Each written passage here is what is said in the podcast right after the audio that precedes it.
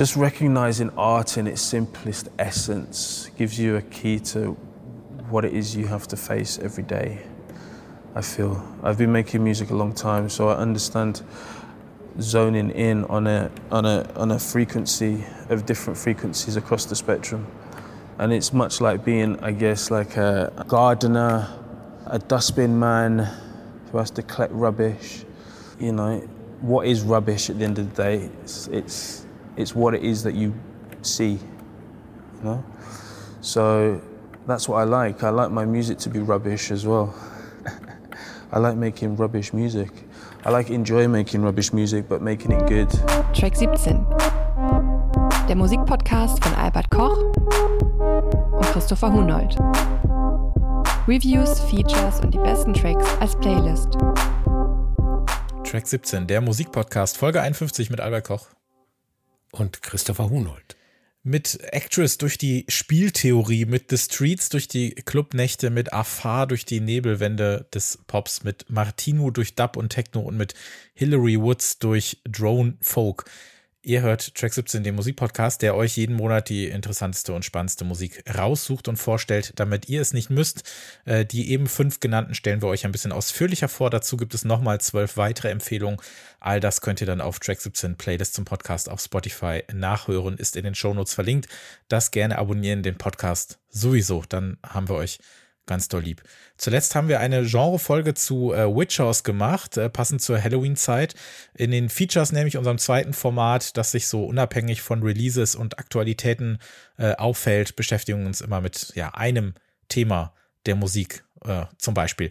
Und äh, ja, heute geht es mal wieder um aktuelle Musik, ähm, nicht aber unbedingt in der Frage, die ich gerne als allererstes in jeder Folge stelle. Was hast du denn zuletzt gehört? Ja, das ist, glaube ich, was ähm, ähm, aktuell ist. Und zwar habe ich ähm, ein Album gehört aus der Abteilung Ungewöhnliche Zusammenarbeiten. Äh, Metallic Spheres in Color von The Orb und David Gilmour. Äh, Im Jahr 2010 haben äh, The Orb, die Ambient Techno Legenden, ähm, ein Album veröffentlicht, Metallic, Metallic Spheres. Und das war ähm, schöner psychedelischer Ambient, New Age Quatsch. Äh, zudem David Gilmour, der Gitarrist von Pink Floyd, also so bringt man auch mal Pink Floyd ähm, in Track 17. Ja, ja, ich piep das eh raus. David Gilmour hat also dazu improvisiert auf der Gitarre. Jetzt hat ähm, der Produzent Youth, ähm, der auch äh, Bassist von Killing Joke ist und der bei, bei dem Originalalbum mitgespielt hat, eine Remix-Version gemacht.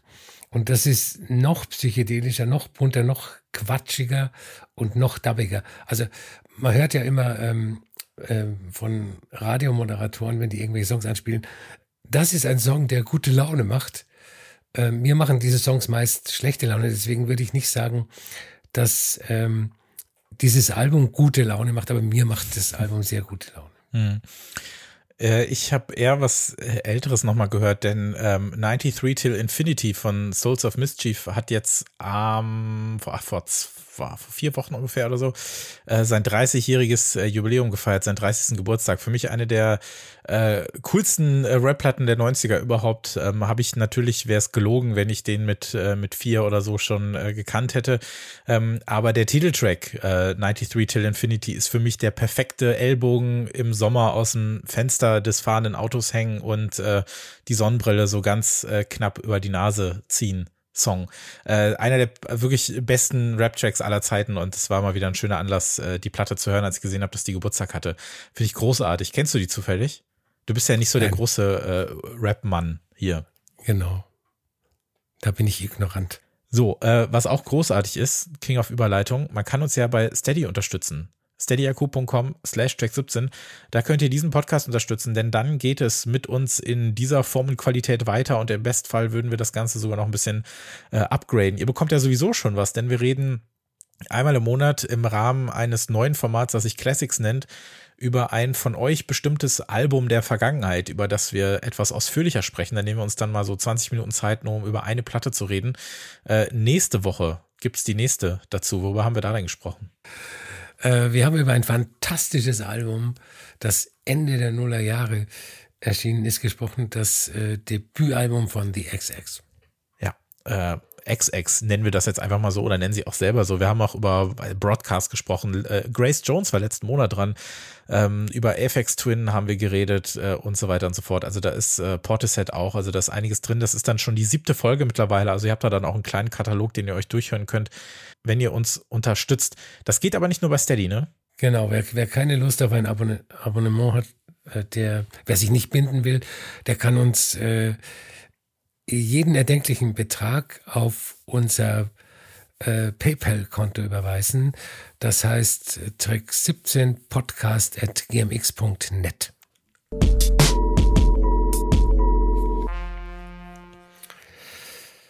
Das erste Album, das ich mitgebracht habe, hat den schönen Titel LXXX VIII.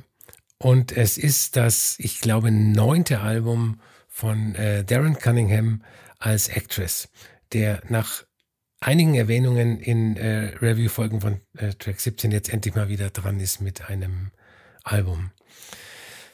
Ähm, mir fällt bei neuen Actress-Veröffentlichungen immer auf, dass die Begleitinformationen, also das, was auf der mhm, ja. Ninja Tune Website mhm. vorab zum Album zu lesen ist, ähm, oder woraus dann äh, Resident Advisor und wer auch immer seine, seine äh, Vorankündigungen macht. Ähm, das ist immer so ein allgemeines Blabla, das sich in den seltensten Fällen auf die Musik bezieht. Das oder lustig, dass du das um, sagst, ja. Mhm. Um Einordnung bemüht. Also das ist mir jetzt halt zum x-ten Mal, ja, zum x-ten Mal aufgefallen. Und ähm, in diesem Fall ist, äh, dreht sich alles darum, dass ähm, hinter den äh, 13 Track-Titeln in Klammern äh, verschiedene Schachpositionen stehen, zum Beispiel A1 oder D7. Und ähm, dann wird ähm, in dem Text mehr schlecht als recht versucht, Analogien zwischen dem Schachspiel und der Musik äh, beziehungsweise dem, dem Produktionsprozess herzuleiten. Also so nach dem Motto, dass äh, Schach ist ein äh, sehr komplexes Spiel, es bedarf ähm, großer geistiger Anstrengungen und die braucht Actress natürlich auch, um seine komplexen äh, Tracks zu machen. Was nirgends steht, ist eine eigentlich sehr essentielle Information, ähm, was die römische Zahl äh, LXXXVII bedeutet. Aber das ist natürlich leicht zu googeln, das bedeutet 88. Was auch nirgends steht, ist, dass Actress 2020 ähm, auf Bandcamp ein Album mit dem Titel 88 veröffentlicht hat. Und äh, das war äh, relativ kurz vor äh, Karma and Desire. Und das Album war als Promotion für, für Karma and Desire gedacht. War sehr experimentell, sehr ruhig. Und ähm, da würde mich halt interessieren, ist äh, das neue Album eine Fortsetzung des 2020er 88 ähm, oder ist Actress an der Zahl 88 ähm, interessiert oder fasziniert sie ihn, weil ein Klavier 88 Tasten hat. Äh, was ich damit sagen will, ist, ähm, dass die Musik von, von Actress selbst für sein Leben schwer einzuschätzen und, und schwer einzuordnen ist. Ähm, sonst würden, werden diese Texte nicht so ein äh, Blabla.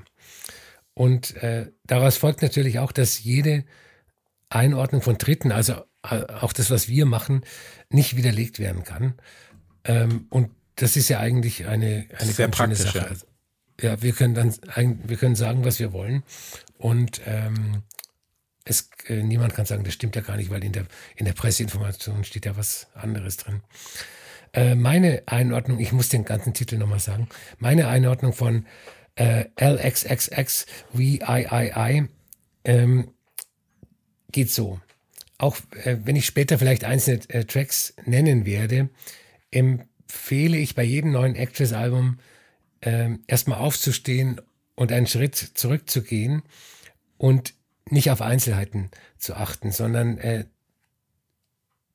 seinen gesamten Output im, im Blick zu haben. Also das auch das neue Album dann äh, in diesem Gesamtoutput zu sehen. Und äh, wenn man das macht, dann erkennt man, dass bei Actress eigentlich alles zusammengehört, dass jedes Album, jede EP Teil eines großen Ganzen ist, eine, eines Gesamtwerks. Ähm, nicht nur, weil er oft Passagen aus seiner Soundbibliothek äh, recycelt oder äh, eben jetzt in dem Fall zwei Alben unter denselben Titeln in anderer Schreibweise rausbringt. Ähm, es gibt andere ähm, KünstlerInnen, die ich sehr schätze, wie Fortet, ähm, auf, den das nicht zutrifft. Mhm. Also der macht immer, immer mal was anderes. Äh, also grundsätzlich hat er natürlich auch seinen Sound, aber ähm, da ist es nicht so, die, dieses jedes Album ist ein, ein Teil eines äh, Gesamtbildes, da ist es nicht so. Ähm, und ähm, das neue Actors-Album beginnt mit ähm, Push Power in Klammern A1. Ähm, das war auch die, die Vorab-Single und das ist ein, ähm, eine Art Down-Tempo-House-Track. Äh, und später Acid Rain, G1, äh, kann man als Versuch über Acid House äh, werten.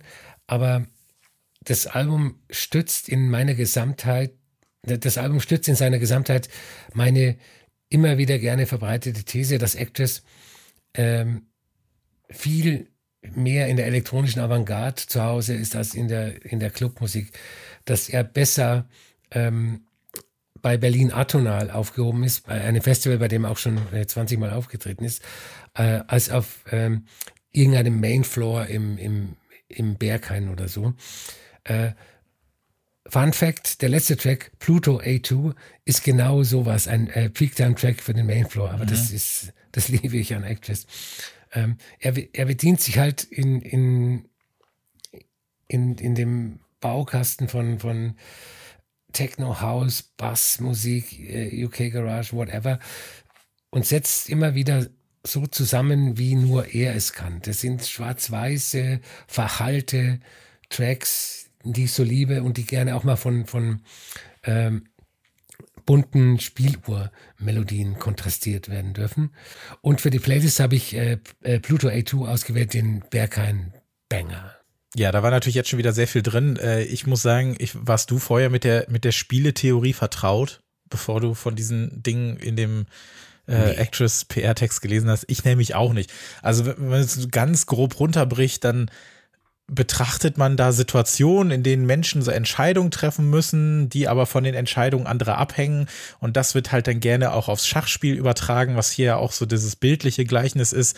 Also ich suche meinen Vorteil in diesem Zug, aber ich nehme meinen Zug ja auch oder ich wähle meinen Schachzug aus im Hinblick auf den, den Zug, den ich von dir jetzt erwarten würde im nächsten, so wie wir dann eben weiterkommen oder so, äh, ganz grob verfasst. Und das jetzt auf die Musik zu übertragen, hm, ist natürlich, ist natürlich so eine Sache.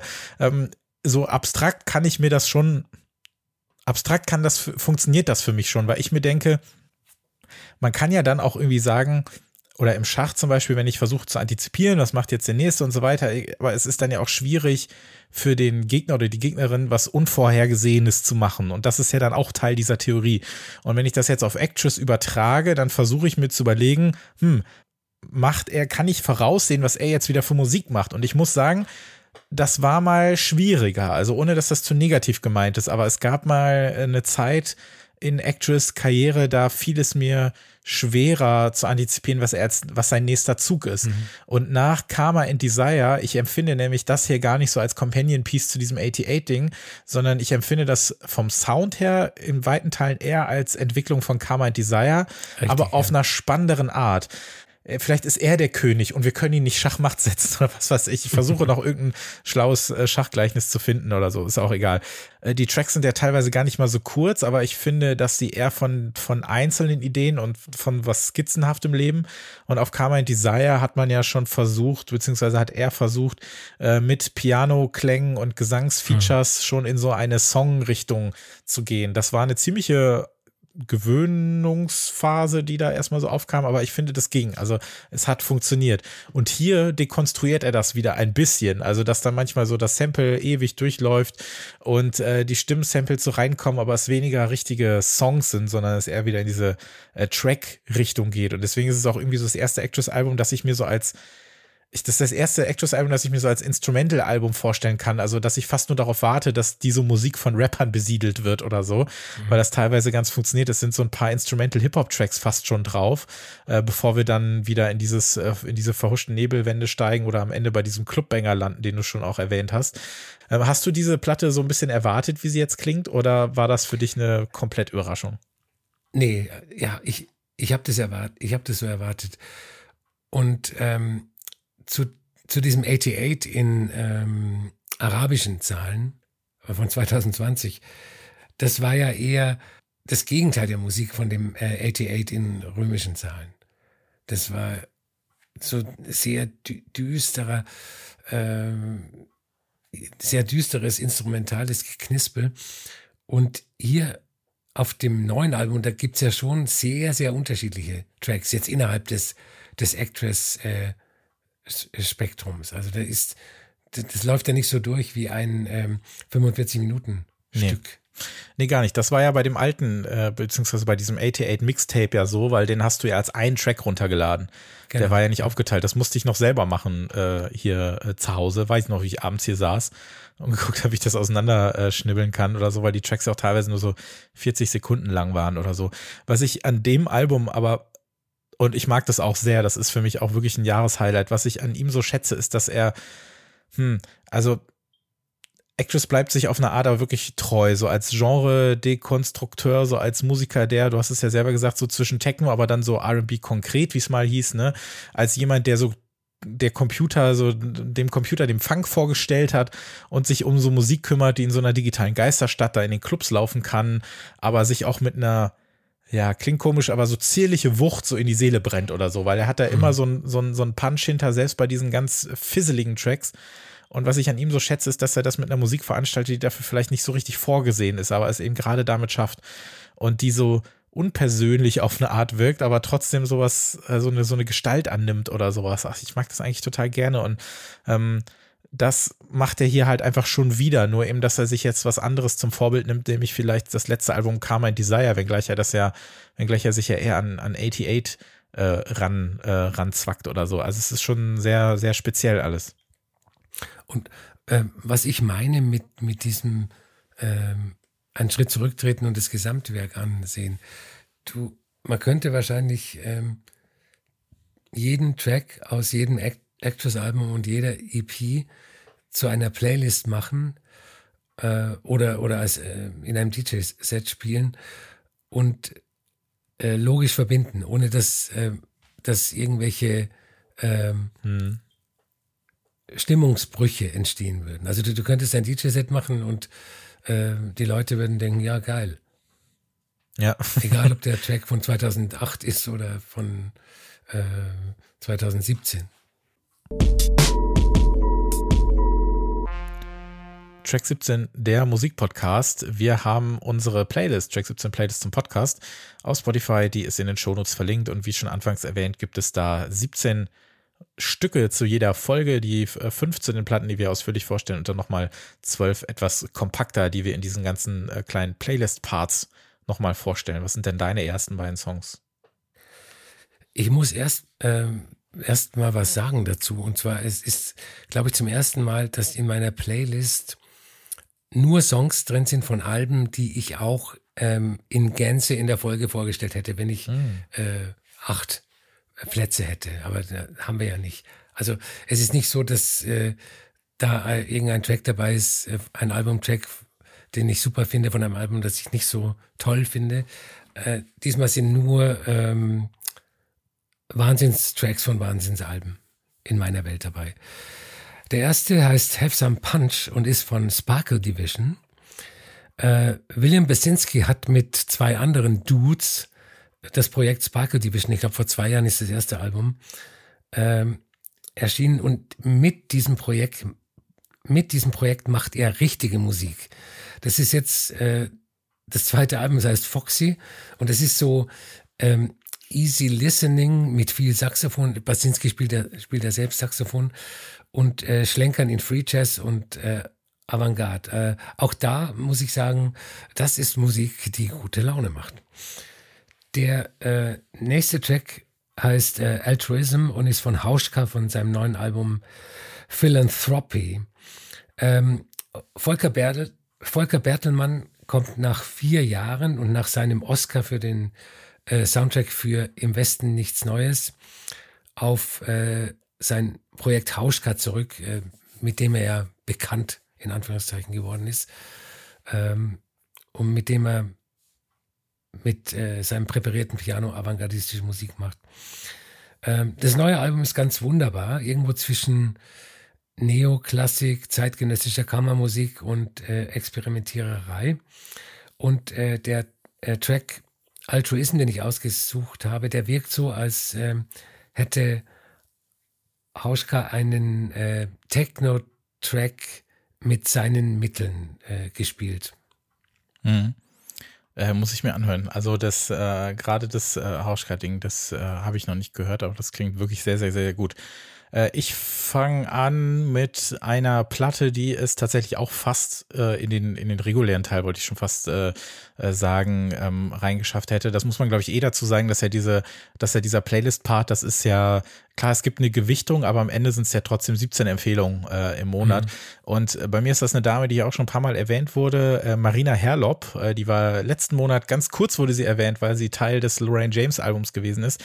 Ähm, die Spanierin Marina Herlop, die hat mich vor wenigen Monaten live total begeistert, weil sie es so äh, geschafft hat, vor allem auch live, also da war ich sehr beeindruckt davon, so ihre äh, Gesangsharmonien übereinander geschichtet, die so sehr komplex wirken, in so abstrakte elektronische Form zu gießen um so teils so sehr schrille, teils gespenstische, äh, so Digitalmusik zu schaffen. Und sie hat jetzt ein neues Album veröffentlicht und wir hören da den Track La Alhambra. Und das ist, äh, ist eine tolle Platte, viel zu kurz, ich glaube knapp eine halbe Stunde nur. Äh, da geht nächstes Mal gerne mehr, aber das, was sie veröffentlicht, ist wirklich toll, ganz, ganz toll. Und dann ein Duo, was äh, im letzten Jahr hier sehr äh, abgefeiert wurde. Das, äh, da hatte ich mich sehr drüber gefreut, dass sie endlich ein Album rausbringen. Und jetzt kommt schon das zweite, das koreanische Duo Salamander. Da habe ich auch kurz überlegt, ob die so in die Folge kommen. Äh, da erscheint jetzt heute äh, mit Release dieser Folge ihr zweites Album. Und äh, das ist weiterhin so kindlich wirkende, verspielte ja, experimental, instrumental Popmusik und die neue Platte ist vielleicht noch ein kleinen Tacken experimenteller als das Debüt, ähm, dockt aber ganz schön an seinen herausragenden Vorgänger. Also wirklich das Debütalbum ist eine absolute Sensation gewesen und wir hören den Track äh, Purple äh, Punch und genauso klingt auch der Song. Ist doch toll, wenn das, äh, wenn ein Songtitel auch sehr deskriptiv ist. Also Purple Punch, das, was ihr euch darunter jetzt vorstellt, genauso äh, klingt diese Musik auch.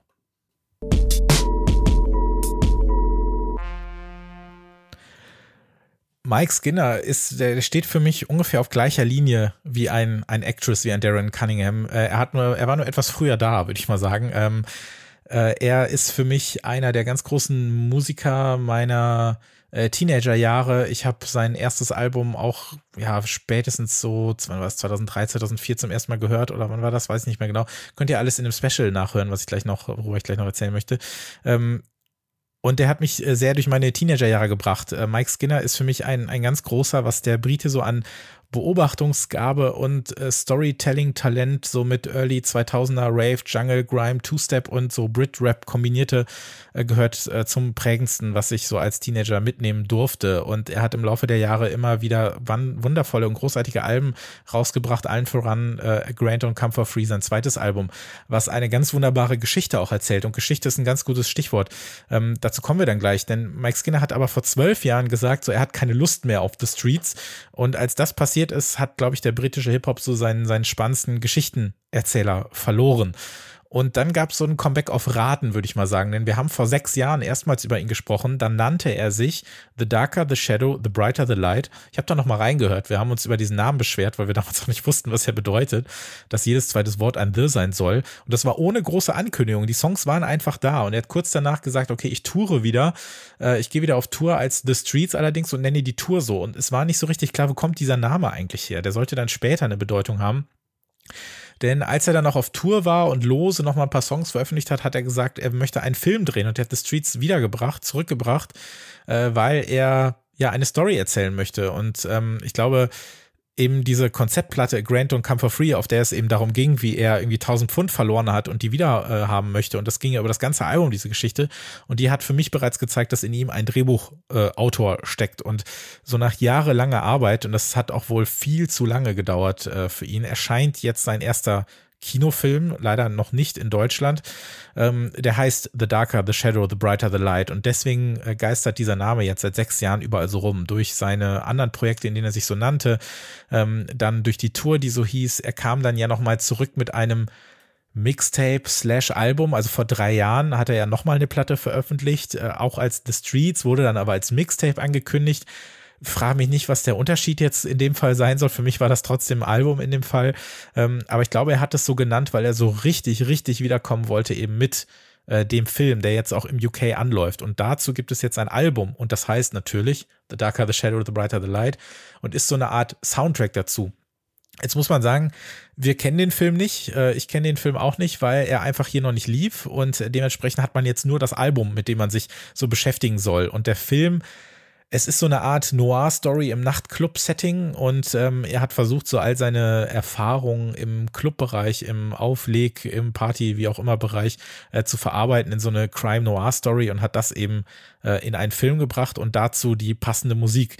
Und was Mike Skinner für mich immer ausgezeichnet hat, ist Dinge zu beschreiben, den Alltag aufzugreifen und ihn so in, in, in Kunst zu verwandeln. Das scheint etwas zu sein, was ein Mike Skinner nicht verlernt, denn wenn ich, sage ich mal, jetzt fünf Jahre nicht schwimmen gehe, dann fällt es mir schwer, so den perfekten Schmetterling hinzulegen oder so. Aber ich glaube, in Mike Skinner kannst du äh, zehn Jahre lang das Mikro weglegen, sobald er das wieder in die Hand nimmt. Ähm, guckt er einmal aus dem Fenster, sieht, was da passiert und äh, schreibt dir die ganz äh, großartigen Texte dazu ich muss sagen, ich wollte unbedingt über diese Platte sprechen, auch bevor ich wusste, wie sie klingt, weil einfach Mike Skinner für mich so groß ist. Jetzt muss ich sagen, dass das Album für mich gar nicht der allergrößte Wurf überhaupt ist. Ich bin mehr froh, dass er weitermacht, dass er wieder da ist. Es sind ein paar ganz, ganz große Highlights drauf. Ähm, ich fand das Mixtape von vor drei Jahren einen Tacken besser und ich fand, ich war ja damals sehr begeistert von den, von den Songs, die er unter dem anderen Namen rausgebracht hat ähm, ist für mich auch nochmal ein Tacken stärker. Aber es gibt einfach Dinge, die sind immer gut. Und selbst ein schwächeres The Streets Album ist immer noch ein gutes Album. Es ist, man sagt das ja über Pizza, ne? Also selbst eine schlechte Pizza ist immer noch eine Pizza. Es sei denn, es ist Fisch drauf, dann äh, gilt das natürlich nicht. Aber ich kann sagen, dieses Album, The Darker the Shadow, The Brighter the Light, hat kein Thunfisch, kein Lachs, kein gar nichts. Ich gebe Entwarnung und frage dich, was du davon hältst. Ah, du bringst mich da natürlich in einen äh, Gewissenskonflikt. Nein, du musst ganz ehrlich ähm, sein. Normalerweise äußere ich mich nicht zu Sachen, die ich nicht gut finde. Also, na, be bevor ich was Schlechtes sage, sage ich lieber nichts. Ist in einem Podcast aber schwierig. Ja, ja, das stimmt, ja, ja. Ähm, und es hat mich in den vergangenen Wochen sehr in den Fingern gejuckt, ähm, mich zum neuen Album der Rolling Stones zu äußern. ich habe es mir aber verkniffen, äh, auch weil ich nicht explizit danach gefragt wo, äh, worden bin. Und ähm, hier im Podcast werde ich ja explizit nach meiner Meinung gefragt, also muss ich die auch kundtun. Und ähm, wobei ich natürlich sagen muss, dass das schon eine gewisse Ignoranz aus meiner Meinung über, über Mike Skinner und äh, The Streets spricht. Ähm, neben meiner generellen Abneigung ähm, gegen zu viel Gelabere in einem Song ähm, nervt mich bei Mike Skinner fast alles das, was Leute an ihm gut finden. Das ist jetzt, äh, ja, ja, so ist es. Also zum Beispiel sein äh, Akzent, der, äh, der tolle Akzent, ja. Der kein Cockney ist, sondern, sondern irgendwas anderes, aber der nicht sein äh, Heimatakzent ist. Und äh, ich fand Original Pirate Material gar nicht so schlecht, aber ich finde, dass das im Laufe der weiteren Alben dann zu, zu einer äh, Selbstparodie geworden ist. Ich fand auch Sleaford Mods am Anfang ganz gut. Aber irgendwie ähm, wird das dann zu, zu, zur Selbstparodie. Ach, die fand mich, ich schon immer schlecht. Mich, mich nervt die Street Credibility in seinen Themen. Mich nervt, wie Mike Skinner von Indie-Typen mit offenen Armen ähm, aufgenommen wird. Also ähm, endlich Hip-Hop für Oasis-Fans. Und das irritiert mich. Wenn, wenn Indie-Typen Hip-Hop geil finden, dann kann irgendwas nicht stimmen damit. Ähm, dann finde ich sein aufgeblasenes Ego fürchterlich. Der aufgeblasenes Ego natürlich äh, aufgrund von, von permanenten äh, auf Kokain-Seins, also was er, glaube ich, jetzt äh, nicht mehr ist. Nein, nein, seit 15 Jahren, nee, seit dem dritten Album nicht mehr, seit 2006. Okay. Und ähm, vielleicht kommt diese Abneigung davon, dass ich äh, zehn Jahre lang in einer Stadt gelebt habe, in, in, in der der Kokainkonsum in allen Gesellschaftsschichten und allen Tribes ähm, so normal ist wie das Feierabendbier ähm, in Neheim-Hüsten. Ähm, und es, es, gibt ja eigentlich zwei Major-Gründe, aus denen man ähm, MusikerInnen idolisiert. Das, das erste ist die Kohle. Äh, bei Taylor Swift sagt man, wow, äh, ihre Tournee macht eine Milliarde Umsatz, sie ist so reich und berühmt, das bewundere ich. Und wenn, wenn du ein bisschen mehr äh, abgefuckt drauf sein willst, dann bewunderst du äh, Leute, die ununterbrochen auf Droge sind. Ähm, und das mag jetzt alles äh, komplett ähm, na, äh, das mag jetzt alles komplett ignorant sein, aber weil Popmusik mehr ist als Musik, kann ich diese, diese Punkte einfach nicht auslagern, wenn, wenn ich äh, Streetsmusik höre. Hm. Ja, äh, das kann ich tatsächlich nicht so richtig nachvollziehen. Ich muss sagen, wir haben ja vor, oh, ist schon ein Jahr her ungefähr, da haben wir ja ein Special zu Burial gemacht, ne? Untrue. Ähm, und weil das 15-Jähriges hatte. Und wir haben ja auch darüber gesprochen, warum Untrue ausgerechnet Burial auch so ein großes Crossover-Potenzial hatte. Warum die Platte bei so vielen Leuten auf dem Tisch lag und in den Ohren lag, die mit ganz weit gefasst elektronischer mhm. Musik nichts zu tun haben wollten. Und äh, dass ausgerechnet diese Platte so eine Art Türöffner für so viele gewesen ist. Und da haben wir ja sehr positiv darüber gesprochen. Ich hätte jetzt gesagt, das kann ja dann auch für Hip-Hop was Positives sein. Ich meine, auch jemand wie aus einer ganz anderen Richtung, äh, Kendrick Lamar war ja plötzlich auch jemand, den ja, ja, sehr ja. viele Leute äh, mochten die sonst nicht viel Hip-Hop hören, weil die ja dann so einen, so einen Türöffner brauchen. Und ich glaube, dass das vielleicht bei The Streets natürlich viel damit zu tun hatte, dass das mal, ähm, ich will den Leuten jetzt nichts unterstellen, aber die, von denen du sprichst, dass man gesagt hat, okay, das ist aber einer, der, der ist so ein bisschen wie wir, der macht nur andere genau. Musik.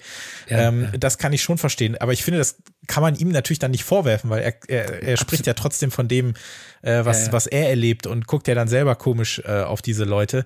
Ähm, was ich aber wirklich und das äh, so mit am meisten an ihm schätze, ist einfach, dass er weiß, wie man Geschichten erzählt und das halt sehr gut in Musik gießt, die auch sehr nah dran ist an der, die ich mag. Also, dass ich äh, dieses Crossover auch tatsächlich eher dann so in die äh, britische Clubmusik äh, ganz cool finde. Und das hat er ja gerade am Anfang seiner Karriere dann viel mit diesen äh, Two-Step und, und äh, Jungle-Geschichten und so gehabt. Und jetzt geht das dann eher so in kontemporäre äh, britische elektronische Musik mit rein. Und das funktioniert für mich ganz gut. Ähm, es gibt für mich allgemein so ein Thema, ähm, was bei ihm ganz gut aber aufgeht, finde ich, denn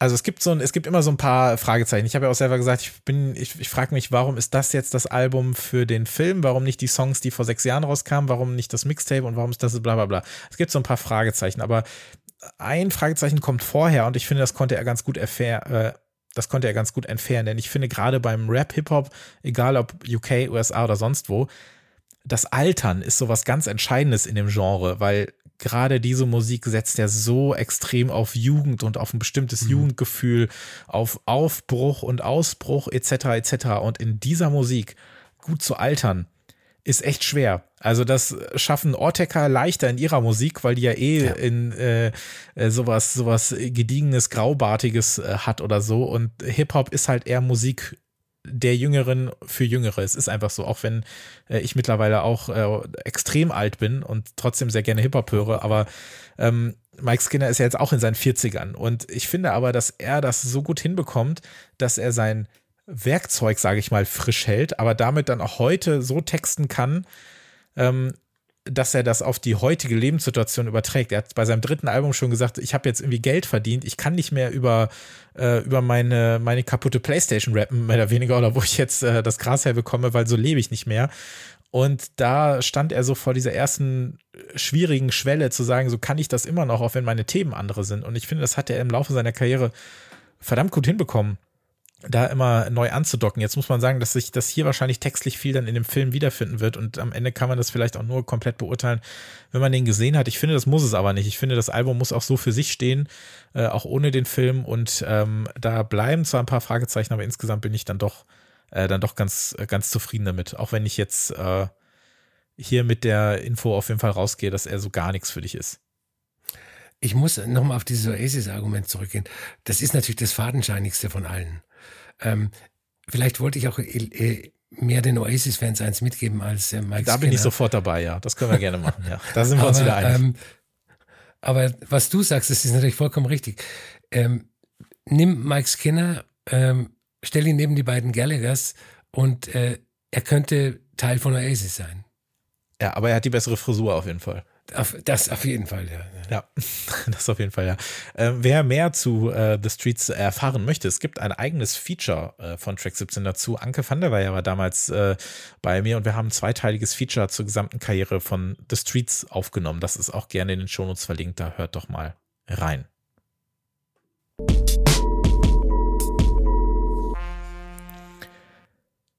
Das Duo Afar ist in Berlin ansässig und äh, schreibt dort ja englischsprachige Musik, produziert sie und ich würde diese Musik, weil ich kein besseres Genre dafür habe, ich bezeichne sie einfach mal als Art Zwischenmusik, also Musik, die sich in den Leerstellen aufhält und dort einen Platz ausfüllt, der immer leer erscheint. Afar, das sind äh, Elena und Josef, ihre Nachnamen kenne ich nicht und ihr Sound ist äh, getragen. Er ist akustisch, er ist verhallt, er ist elektronisch, er ist langsam, er ist mysteriös, er ist geheimnisvoll, er ist vor allem wunderschön. Ich kenne das Projekt erst seit gut drei Wochen. Es ist im Prinzip das Gegenteil äh, von einem Mike Skinner, der mich seit ähm, ja seit meinem 13. Lebensjahr begleitet. Ich kenne Afar wirklich erst seit drei Wochen. Ich war im Kompaktladen in Köln, äh, wunderbarer Plattenladen, und da stand sie so als Neuerscheinung rum. Mir, mir gefiel das Cover äh, was mal wieder ein gutes Argument dafür ist, zu sagen, ja, ein gutes Cover sorgt dafür, dass äh, ihr in so feinen Podcasts wie diesen hier auftaucht. Also gebt euch gerne Mühe damit. Ähm, ich habe deswegen da reingehört und war total verknallt. Weil ich muss sagen, so zwischen diesen Drum Machines, den elektrischen Gitarren, den verhalten Stimmen, die mal hauchen, mal tief singen, ähm, funktioniert das alles ganz hervorragend. Sie haben sich selbst mal also als Analog Live Act bezeichnet. Und ich finde das Live in dieser Bezeichnung interessant, denn auf mich wirkt vor allem jetzt ihr äh, zweites Album, äh, was hier The Refuge ist, über das wir hier sprechen, das klingt für mich, als wäre es auf einem Konzert aufgezeichnet worden. Aber eins, das eben nur für den gespielt wurde, der gerade zuhört. Also in dem Fall dann für mich oder als du es dir angehört hast, dann wurde es, es wurde nur für dich aufgenommen, Albert. Und es ist mal wieder was Schönes aus der Kategorie Pop, der kein Pop sein will, aber einfach Pop sein muss. Teil 299. Wie gefällt dir das? Ähm, Christopher JPEG, ich muss sagen, da hast du wieder mal einen Voll Volltreffer gelandet. MP3 bitte. Ja, ich habe es noch nicht oh, geändert. Okay, ja.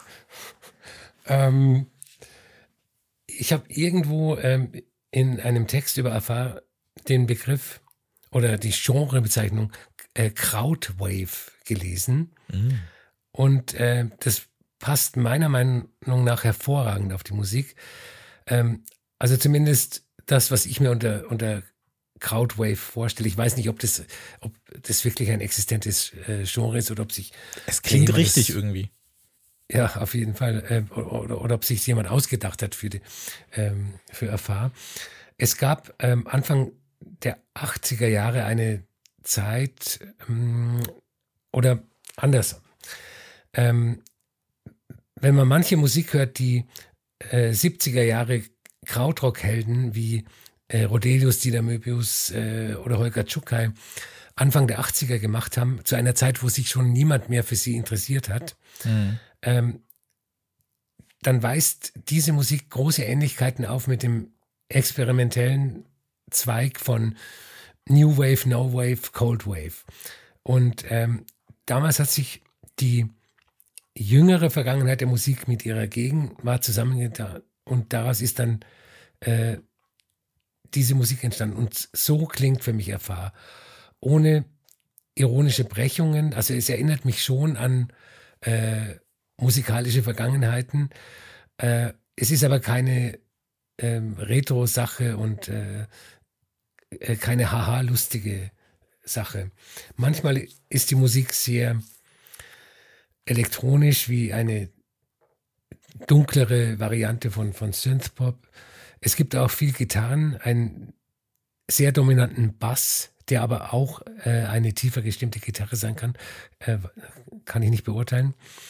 Und äh, so klingen manche Songs sehr subtil indiehaft, ohne dieses ähm, Indie-Getue. Und äh, bei dem Song Hit Me Up äh, fallen mir sofort wieder Young Marble Giants ein als Vergleich. Äh, wobei allerdings der Song zum Ende fast äh, von, von Young Marble Giants New Wave zu Rock, Rock wird. Also er wird immer rockiger, aber erstaunlicherweise in, in gut. Also das ist ähm, ein sehr, sehr schöner Tipp von Christopher Eif. ja, Hit Me Up, äh, cool, dass du das nochmal sagst. Ich habe mir den auch nochmal rausgeschrieben. Es ist nicht der, der auf der Playlist landet, aber ich fand, dass der so zwischen altem Fever Ray Sound und dem, was so Jenny Wall so in ihrem Projekt Lost Girls so fabriziert. Da kam ja jetzt auch ein neues Album raus und dieser Monat war so gut, dass ich nicht mal einen Song auf die Playlist packen konnte von Lost Girls, obwohl ich es gerne gemacht hätte, vielleicht nächsten Monat. So dieser so nach vorn gestellte Bass, so die Stimme, das leicht zittrige Drumchen, nenne ich es mal. Also das, äh, das geht da ganz gut zusammen und macht so eine ganz, ganz, ganz, ganz äh, tolle äh, Stimmung einfach. Ähm, sie nehmen wohl ihre Musik immer im, im Rahmen eines längeren Aufenthalts an bestimmten Orten auf. Also The Refuge entstand so in vier Wintermonaten in den Pyrenäen, sagen sie. Äh, das Vorgängeralbum haben sie wohl in einer äh, Villa bei Biesenthal in Brandenburg aufgenommen, wo sie drei Monate so in einem Bulli übernachtet haben, äh, liest man. Also es scheint dann immer so sehr projektbezogene Ausflüge zu sein, die dann zu einem Album werden. Ähm, es tut mir eigentlich fast in der Seele weh, dass ich vorher noch nie was von den beiden gehört habe. Äh, das scheint dann wohl auch vielen anderen so zu gehen. Ähm, aber ich hoffe, dass so dieser Auftritt hier im Podcast ein bisschen dafür gesorgt hat, dass ein paar Leute mehr äh, reinhören, weil es lohnt sich total. Also The Refuge äh, von Afar ist auf jeden Fall ein Highlight dieses Jahres. Sind acht wunderbare Songs und wenn selbst Albert hier mal ein Auge zudrückt und sagt, das ist ja ganz okay, kann man mal machen, dann ähm, der, der strenge Herr Koch hier, dann, äh, dann finde ich, ist das ja schon fast eine, eine Goldmedaille, die den beiden hier äh, umgehängt wird. Nein, äh, sollte man sich anhören, ja.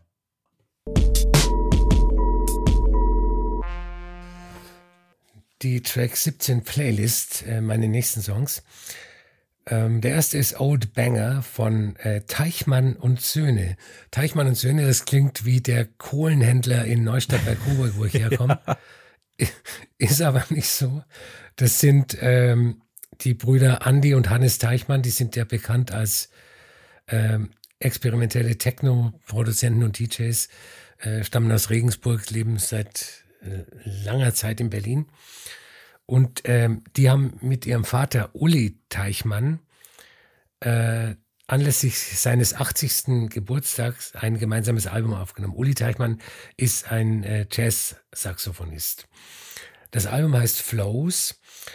Äh, und es ist ja oft so bei solchen Fusionsmusikarten, äh, Jazz und ein bisschen Elektronik, dass der Saxophonist dann äh, aufspielt wie crazy und die Electronics, die sind dann so einfach nur so die Mut musikalische Begleitung. Und mhm. ähm, hier ist es ganz anders. Vater und Söhne interagieren, kommunizieren. Äh, der Vater hält sich sehr zurück äh, mit dem Saxophon und äh, das ganze Album ist ein, ein, ein fantastisches Stück äh, Grenzmusik. Ähm, der nächste Track kommt von Frank Brettschneider. Das ist ein äh, Pionier des Minimal Techno, der Clicks and Cuts er hat äh, das Label Rastermusik gegründet, das zwischenzeitlich zu äh, Raster Noton fusioniert war, jetzt aber wieder als äh, Rastermusik äh, arbeitet. Und er hat eine wahnsinnig äh, große Diskografie. Zuletzt hat er gemeinsam mit Jan Jelinek das Album Muster veröffentlicht, letztes Jahr oder vor zwei Jahren. Und jetzt äh, kommt sein Album Curve, das 2001 auf äh, Mill Plateau, dem legendären äh, Clicks and Cuts Label erschienen ist, neu raus. Das ist ein absoluter Minimal Techno Klassiker und wir hören den, den Titeltrack Curve in seiner ganzen skelettierten Techno-Pracht. Ach, freue ich mich drauf, dass du da nochmal drauf hingewiesen hast, denn äh, das Album kenne ich noch nicht. Aber ähm, nachdem das jetzt nochmal gerade gerade bei einem Namen wie Jan Jelinek äh, horche ich auf, äh, muss ich auf jeden Fall mal reinhören. Ähm, könnte was sein. Ähm, ich weiß nicht, hast du im letzten Jahr von dem Projekt Voice Actor was mitbekommen? Nein. Da kam ein völlig absurder Release äh, auf uns allen, auf uns alle zu, auf dem äh, schönen Label Strom, was vielleicht der ein oder andere oder die eine oder andere kennt, gab es ein Album mit 110 Tracks. Das war ein etwas längerer Release, wenn man so möchte.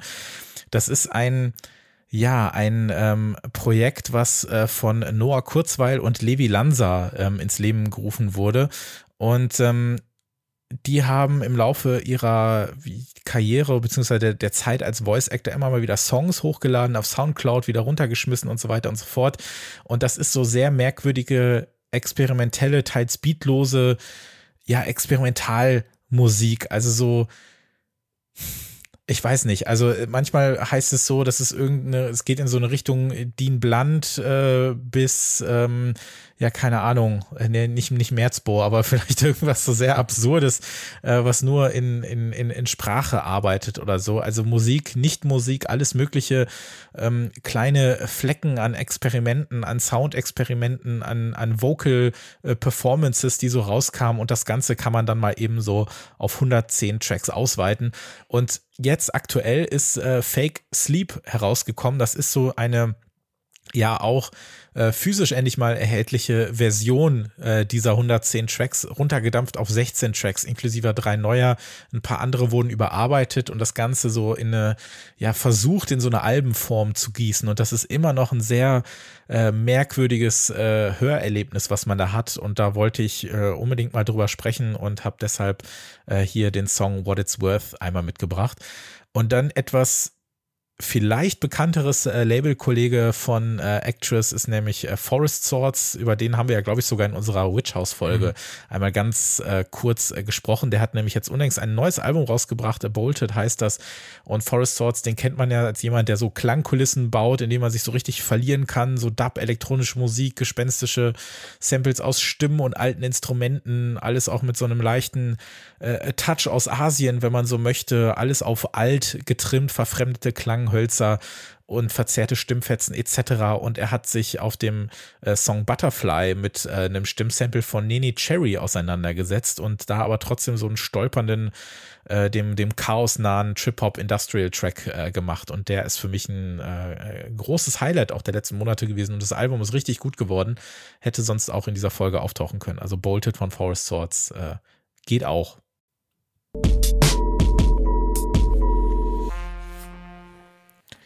Die nächste Platte, äh, die ich mitgebracht habe, von der hätte ich auch vor kurzem noch gar nicht gedacht, dass sie hier rein muss, denn ich hatte die gar nicht auf dem Schirm und ähm, habe sie übrigens auch dann bei Compact in Köln gekauft, nachdem ich äh, erst einmal reingehört hatte und sie dann wieder vergaß, äh, dachte ich dann aber, hm, äh, check da doch nochmal äh, aus, was da so geht und dann war ich plötzlich so richtig begeistert. Manchmal ist es so ein Moment, in dem es Klick macht und dann sagte ich mir, ich muss die haben und vor allem muss ich sie vorstellen. Es handelt sich um den äh, schwedischen Produzenten Martino mit seinem äh, zweiten Album Chiral oder Chiral oder Chiral, ich kann dir nicht sagen, wie man das ausspricht, ehrlich gesagt. Ähm, wie gesagt, es ist ein Schwede, der auf dem niederländischen Label Nussclay veröffentlicht. Jetzt weiß ich auch wieder nicht, wie man das ausspricht. Falls du da mehr Infos hast, gerne her damit. Ich habe keine Ahnung. Ähm, Chiral, ich nenne es jetzt einfach mal so klassisch Englisch, ist sein zweites Album und ähm, hatte es im Jahr 2023 geschafft, dem ja Deep und Dub Techno so eine so eine Dynamik aufzuproduzieren, um mal dieses Wort mir auszudenken.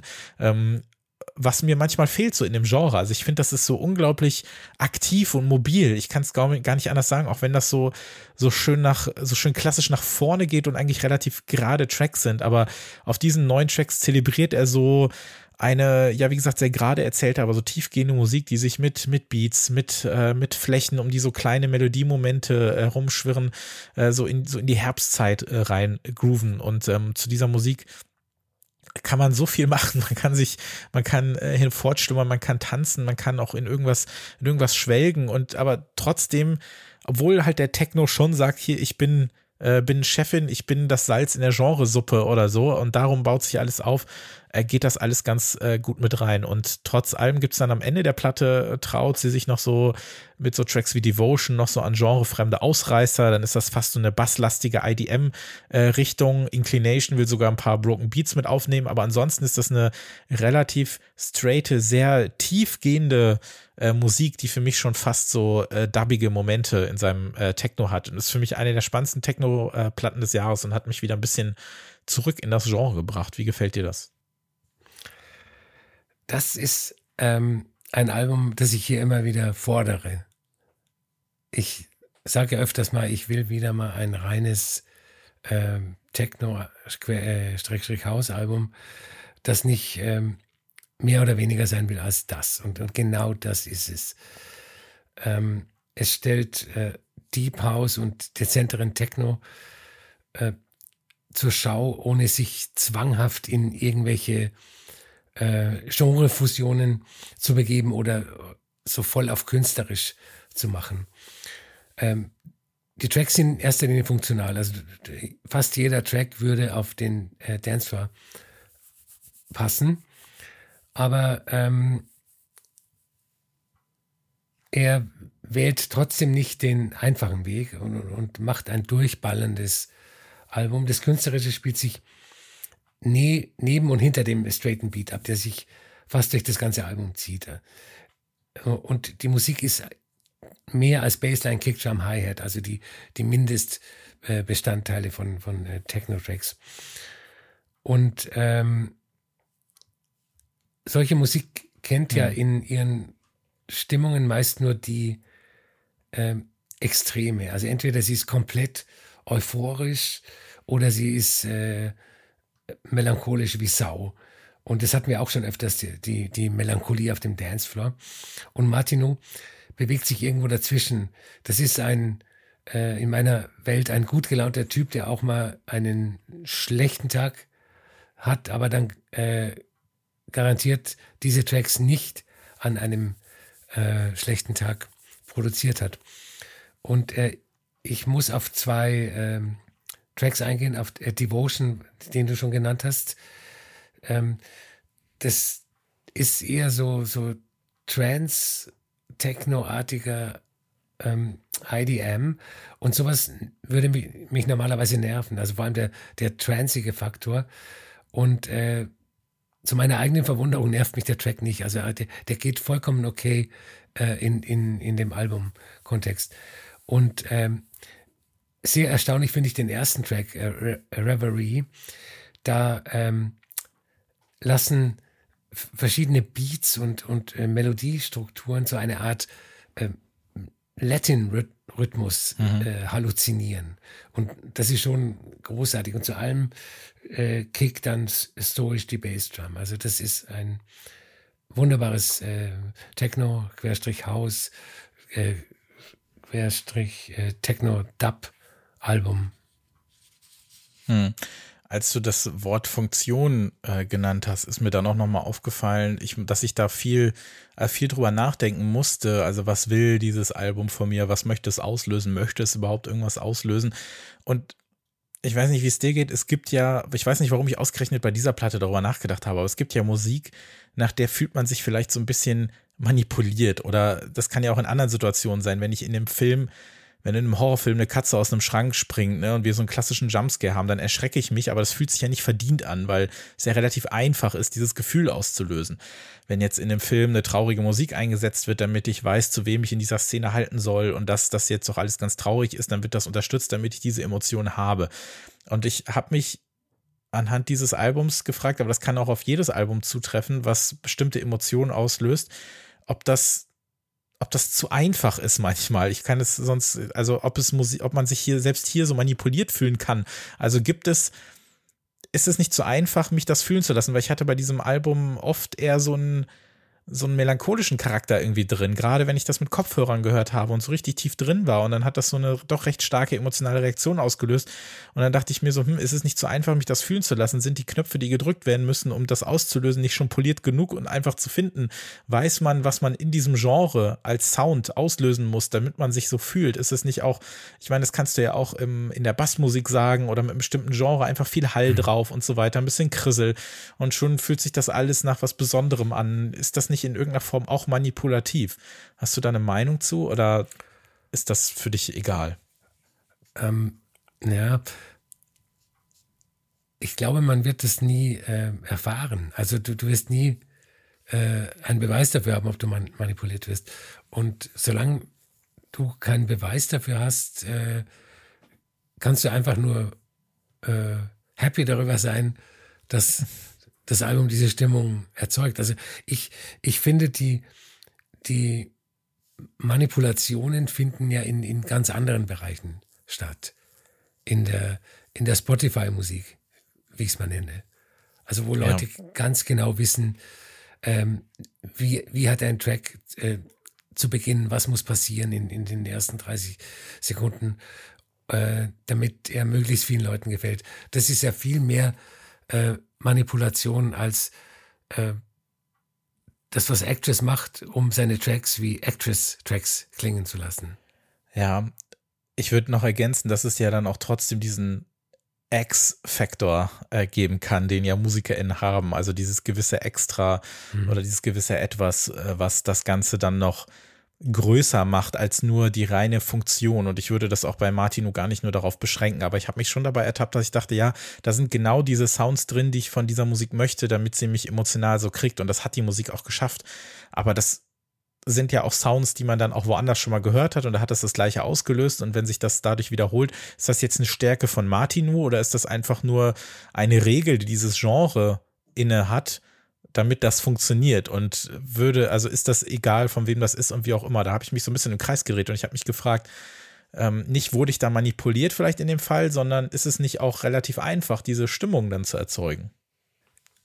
Ich glaube nicht, dass es relativ einfach ist, wenn, also äh, bei mir hat es ja auch eine Stimmung erzeugt und, und ich sage, ähm, ähm, das ist ein Album, wie ich es immer wieder fordere in der, in der elektronischen Tanzmusik.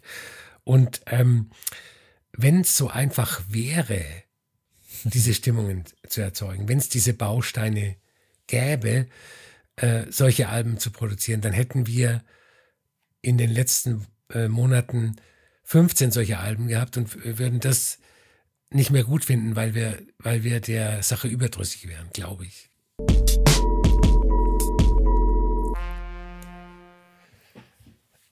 Ich habe ein Album mitgebracht, das heißt äh, Acts of Light, obwohl es eher Acts of Darkness heißen müsste, von äh, Hilary Woods. Hilary Woods war von äh, 1996 bis äh, 2003 Bassistin in der irischen Band äh, JJ72.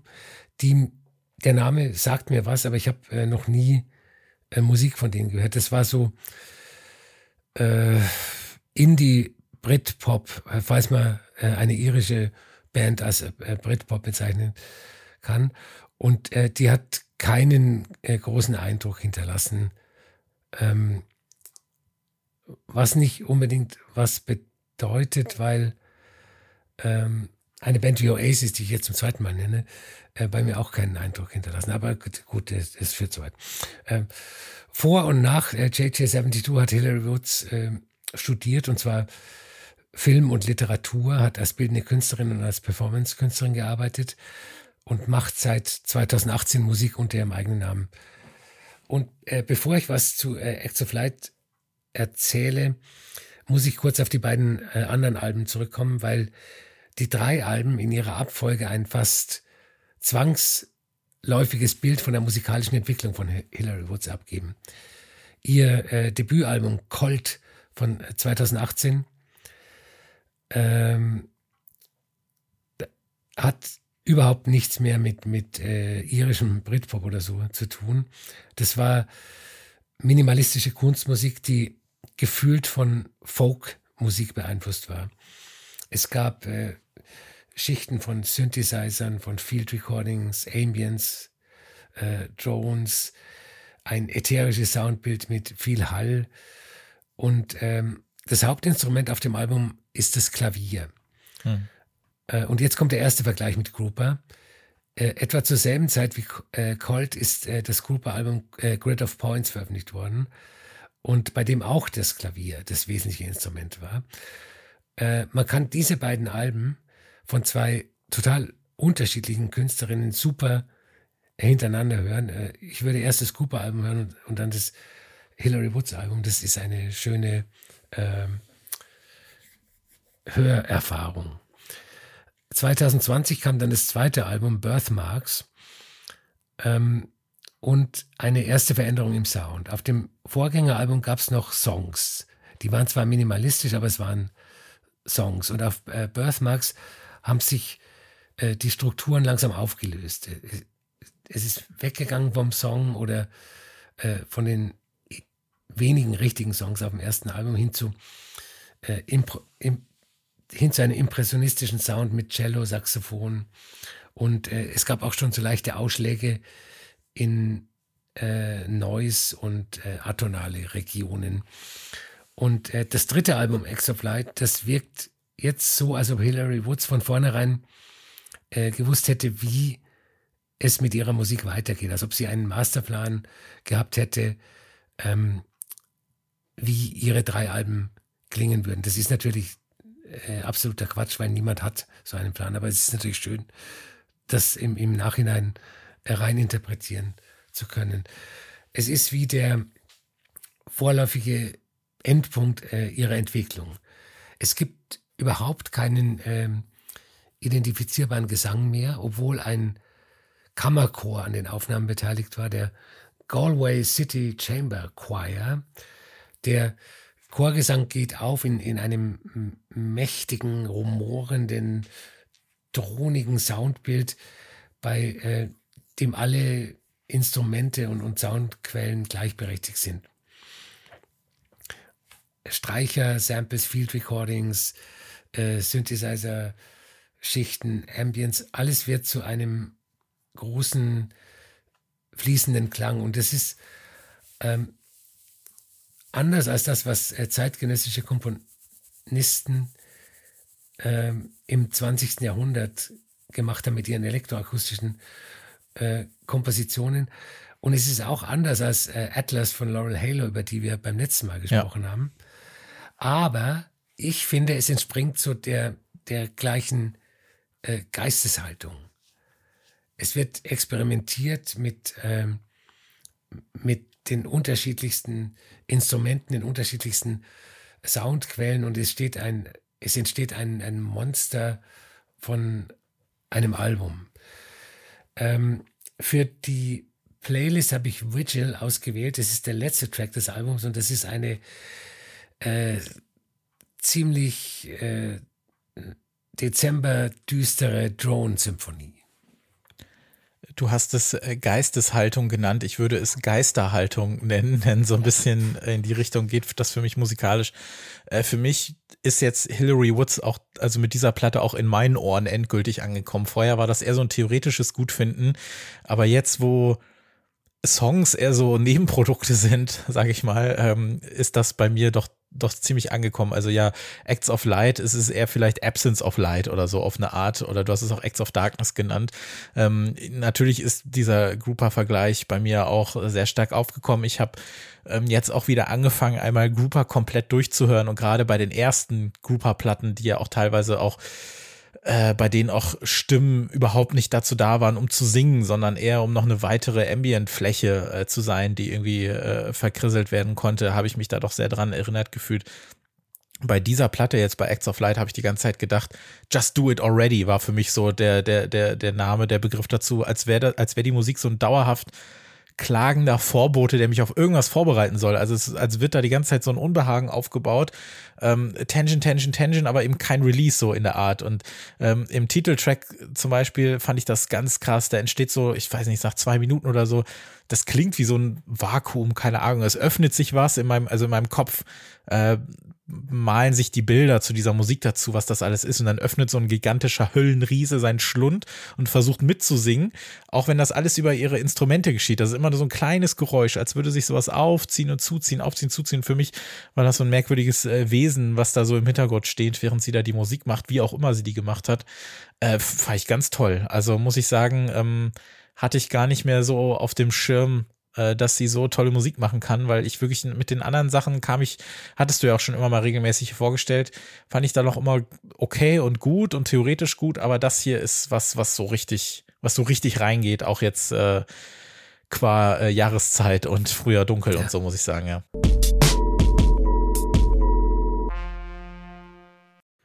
Track 17 Playlist im Podcast, äh, unsere Playlist auf Spotify, da gibt es nicht nur alle Folgen, sondern auch alle Songs zu den Empfehlungen, über die wir hier sprechen. Ein paar haben wir noch. Albert, was sind denn deine letzten? Ähm, der nächste ist In Limbo von Hinako Omori. Ich bin mir gar nicht sicher, ob wir über ihr ähm, Debütalbum A Journey letztes Jahr gesprochen haben oder ob nur der Song auf der Playlist war. Ich glaube nur letzteres. Ja, aber das war ein äh, fantastisches Nature Ambient Album, äh, größtenteils mit äh, Vintage Synthesizern aufgenommen. Und jetzt ist äh, wieder bei Houndstooth ihr zweites Album Stillness Softness erschienen. Und das ist ein äh, großer Schritt nach vorn in Richtung eines, äh, wie du sagst, Pop, der äh, kein Pop sein will, aber mhm. trotzdem Pop ist. Und ich habe äh, den Song In Limbo ausgewählt. Äh, mein letzter Track kommt von Thomas Fehlmann, Gründungsmitglied der äh, Avantgarde-Band äh, Palais Schaumburg, wichtiger Mensch bei der Techno-Achse Detroit-Berlin und äh, Elektronik-Solokünstler, der vor allem aber nicht nur auf Compact veröffentlicht hat und zeitweise Mitglied von The Orb, von meinem zuletzt gehört. Er hat ein neues Album veröffentlicht, das heißt Umdrehen. Oh ja und ist in einer ultra limitierten Auflage bei Edition Dur erschienen. Und das ist das Label des Berliner Kulturkaufhauses Dussmann. Ähm, das Album ist aber äh, nicht nur auf Vinyl erschienen, es ist auch streambar. Und äh, in dieser Albumserie geht es um äh, abenteuerliche Musik aus allen möglichen Genres. Und für Umdrehen hat Fehlmann aus hausgemachten Samples sein wohl experimentellstes Album bisher aufgenommen. Das ist ganz äh, fantastisch und, und, und packend und äh, äh, was weiß ich noch alles. Und wir hören den äh, Track Bundy Blessing. Das ist richtig toll, ja. Auf dem äh, Label gab es ja auch diese, dieses Planetarium-Album von Annika, über das wir mal kurz gesprochen genau. haben. Das war ja, da ja auch. Hatte nicht, Wer war es? Chat? Hatte der da nicht auch was? Irgendwie sowas. Ich war mal, als ich letztes Mal im Dussmann war, da stehen die auch alle rum. Denn äh, ja, das Album hat mir auch sehr, sehr gut gefallen. Ich stehe auch einfach sehr auf die ganzen äh, Songtitel, wenn ich das mal so sagen darf. Ja. Also es gibt gelbe Kurve, es gibt feuchter Kubismus, ich finde, schwieriges Thema ist ein ganz fantastischer Songtitel. Ähm, gehüpft ist noch schön. Warum hast du nicht Ja gesagt? Gut, das hm, kann man so oder so sehen. Aber mein Lieblingstitel ist der letzte auf dem Album, Prenzlau an sich. Das ist so, das ist auch, das könnte auch, weiß ich nicht, das äh, könnte auch ein Christian Kracht-Roman sein oder so, keine Ahnung. Also ähm, gefällt mir, gefällt mir sehr gut. Das Album ist echt toll. Das ist äh, merkwürdig, aber auf eine gute Art. Ich habe es hab's auch echt mehrfach gehört. Das gefällt mir sehr gut. Ähm, bei mir gibt es zum Abschluss noch einen Vorboten eines Albums, was nächste Woche erscheint, am 10. November. Und zwar eine Kollaboration der chinesisch-australischen äh, Künstlerin äh, Mindy Meng Wang und Becky Su Sen. Ähm, die beiden haben zusammen angefangen, Musik zu machen und bringen nächste Woche ein Sechs-Track-Album raus, mit äh, was sich so um drei Themengebiete erstreckt, nämlich Emptiness, Pain und Energy. Und äh, so heißt dann auch das Album, beziehungsweise dann eben äh, auf Chinesisch. Und die Platte ähm, erscheint, wie gesagt, nächste Woche und Watch My Mom Dance, auch ein sehr schöner äh, Songtitel, ist so für mich so das Highlight äh, dieser Platte. Kann ich nur empfehlen. Kann ich auch dir nur empfehlen. Hör da mal rein. Also könnte ich mir das vorstellen, dass dir das gefällt. Und zum Abschluss äh, gibt's noch etwas von einem Projekt namens äh, Titanic. Das ist ein Projekt, in dem unter anderem auch ähm, äh, Mabe Fratti äh, zu hören ist in mehrfacher Funktion, also sowohl die Stimme als auch ihr Instrument ist da zu hören. Mabe Fratti, da bin ich seit letztem Jahr auf jeden Fall Fan von und als ich dann gehört habe, es gibt ein neues Album mit ihrer Beteiligung, äh, musste ich da reinhören, gefällt mir sehr, sehr gut. Es gibt den äh, Opening-Track des Albums Anonyma, äh, kann ich sehr empfehlen, das äh, könnte dir auch gefallen. Das geht auch schon recht nah in die Richtung auch der Mabe Fratti Musik aus dem letzten Jahr. Das äh, wäre so meine letzte Empfehlung. Vidrio heißt das Album. Und all das könnt ihr euch anhören. Äh, Check 17 Playlist zum Podcast auf Spotify. Äh, wenn ihr uns supporten möchtet und ihr solltet euch das gut überlegen, denn das hilft uns sehr, geht das auf steadyaku.com slash check17 oder unter oder an check17podcast.gmx.net über äh, PayPal. Da könnt ihr euch dann einen Betrag eurer Wahl aussuchen und das so oft ihr nur wollt machen. Vielen, vielen Dank an alle, die uns äh, supporten oder das vorhaben. Ihr könnt das auch gerne weitersagen, wenn das bei euch selbst nicht möglich ist. Ihr haltet dann äh, Zugriff auf unser Archiv an Classics-Episoden. Nächste Woche kommt eine neue Folge raus. Da sprechen wir über XX von The XX. Vielen Dank, Albert. Vielen Dank, Christopher. .png Danke sehr. Äh, Albert gibt es als at TheAlbert auf Instagram und Twitter, mich als noch äh, at Christopher Giff auf Instagram und Twitter, ist alles verlinkt, kriegt ihr schon raus. Äh, vielen, vielen Dank fürs Zuhören. Gerne abonnieren der, äh, der Playlist folgen und uns mal auf Steady besuchen. Bis zum nächsten Mal. Tschüss. Tschüss.